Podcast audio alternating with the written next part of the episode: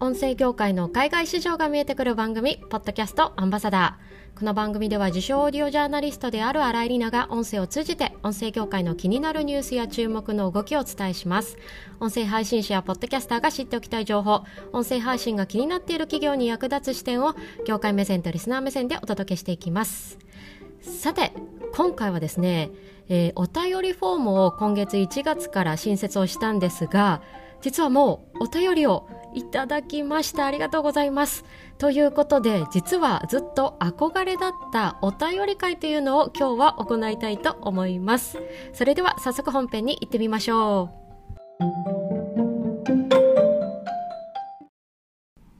さて、今回は憧れだったお便り会をさせていただきたいと思います。えー、2022年の1月、今月からですね、新しく新設をしたお便りフォームなんですけれども、ポッドキャストアンバサダー宛てに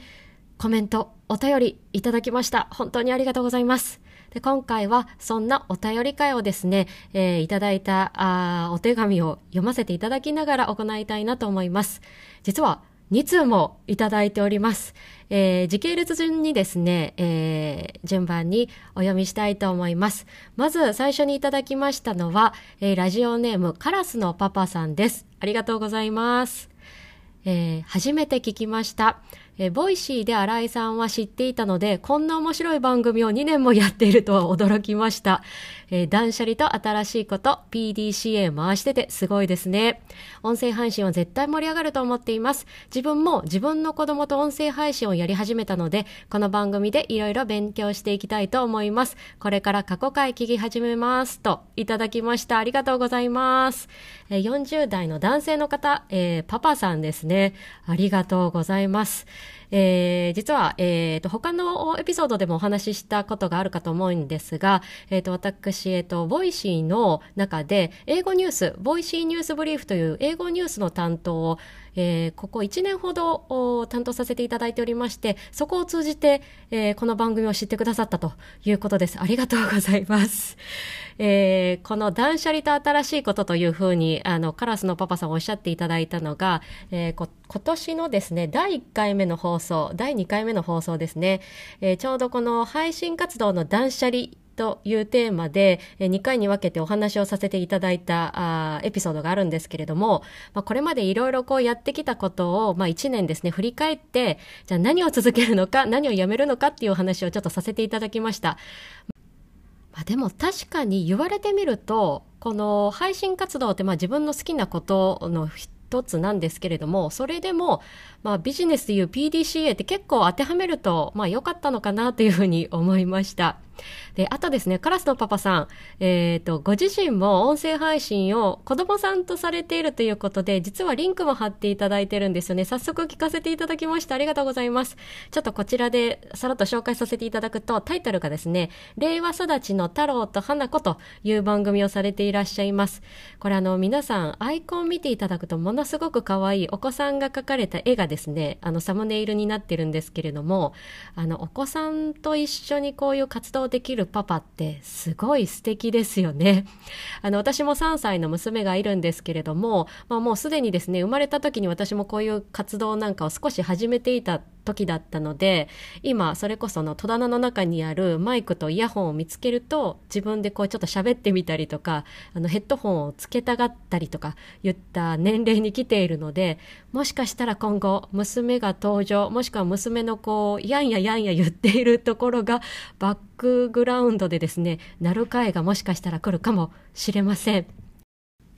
本当にあの自分もこんな番組やってますっていうようなあのお便りいただくのもすごく嬉しいので、あの、リンクもですね、貼っていただいて本当に嬉しかったです。カラスのパパさん、ありがとうございました。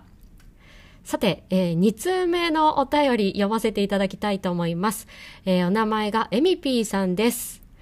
えー、いつもりなさんの放送を楽しく拝聴しています。最近は横のつながりも大事にされていて、音声の輪がどんどん広がっていくのが伝わって、えー、ました。えそこで一つ質問ですが、ほう。えリザさんはこれから音声配信をやってみたい人たちをプロデュースすることに興味はありますか、え私も音声配信に興味はありますが何から始めていいのかよくわかりません。それと個人的にニュースブリーフのパーソナリティを番組に呼んでトークするのも面白いと思います。これからも何かアイデアが出てきましたらまたお伝えしますね。今年もよろしくお願いします。と。MP さんありがとうございます。えー、この MP さんですね、あの、この方も実はボイシーニュースブリーフの番組を通じて、本当によくあのコメントをいただいて、やり取りをさせていただく、あの、ヘビーリスナーの方でいらっしゃるんですが、こちら私の個人の番組も聞いてくださっていて、本当にありがとうございます。で、いただいた質問、あの、プロデュースすることに興味ありますか？といただいたんですが、実はもともとそういう興味があったんです。はい。えー、っと、私がですね、まあもともとポッドキャストを好きになったきっかけというのが、まああの、海外の本場のこう、ポッドキャストを聞く機会があって、て、まあ、それにですね、衝撃を受けたのが、まあ、始まりだったんですね。で、そういう、あの、プロが作っている番組って、まあ、本当に、例えばレーベルがあって、そこからプロデュースされて、こう、例えば新人の方がポッドキャスト番組を配信していくみたいなところも見えていたので、まあ、こういうふうに、あの、いろんな配信者の方の性格に合ったようなフォーマットで、えー、番組作りをできるお手伝いなんてそんな会社とかできたら面白いよねっていうのを数年前に思っておりました。今はそれこそ、あの、自分が配信をまあしたりとか、えー、まあ音声関係のお仕事を少し手伝わせていただいたりとかっていうのはあるんですけれども、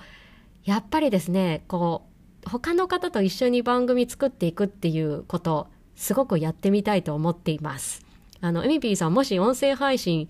興味おありであれば、私でよければ、一緒に番組作りませんか？はい。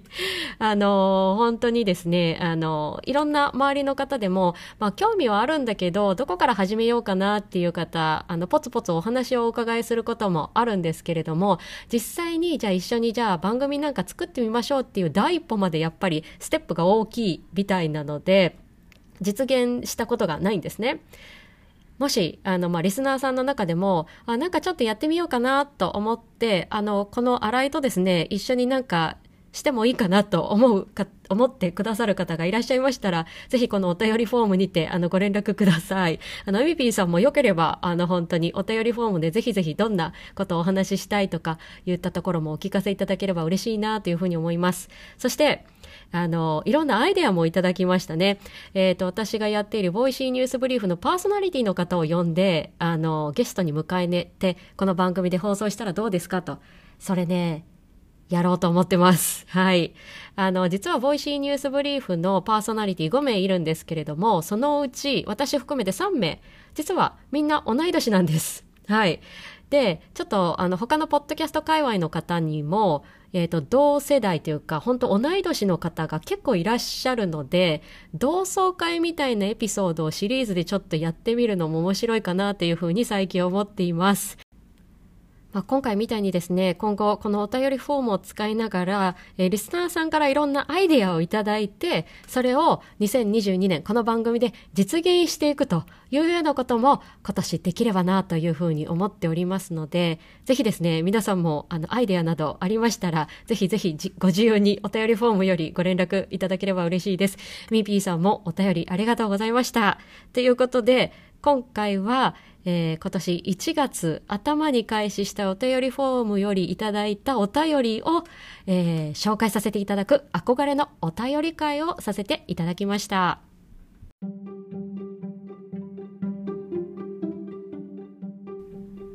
今回は憧れだったお便り会をポッドキャストアンバサダー初めてお届けいたしました、えー、今回本当にお便りをいただいたカラスのパパさん、イミピーさん本当にありがとうございました。あとこの舞台裏ですね少しお話ししますと、えー、今回のエピソード本編は完全にフリートークで行ってみました、えー、以前のエピソードをお聞きの方はご存知かもしれないんですが、まあ、今年からですね配信活動の断捨離ということで今まで原稿100%書いてお届けしていた、まあ、収録方法から一変変わってですね徐々にフリートークも増やしていきたいという話をしておりました。で今回本編は完全にフリートークとなっております、まあ、お便りの方はですね読ませていただいたんですがそれ以外はあの原稿なしといったところにチャレンジをしてみました。皆さんいかがでしたでしょうか？まあ、こんな風にですね、まあ、あの本当にリアルタイムではないんですけれども、まあ、リスナーさんとのお便りとのやり取りといった形でちょっと安心してですね初めてのこのフリートールトーク、挑戦できたかなと思います。時々噛んだりすることもありますが、まあ、こちら2022年のポッドキャストアンバサダーの味として、えー、お楽しみいただければ幸いです。今回のエピソードの感想は Twitter や新しいお便りフォームよりお待ちしております。ポッドキャストの番組概要欄にも記載しておりますので、ぜひチェックしてみてください。そして番組フォローやレビューも大変励みになります。ぜひよろしくお願いします。最後までお付き合いいただきありがとうございました。ポッドキャストアンバサダーの新井里奈がお送りしました。それでは次回のエピソードで。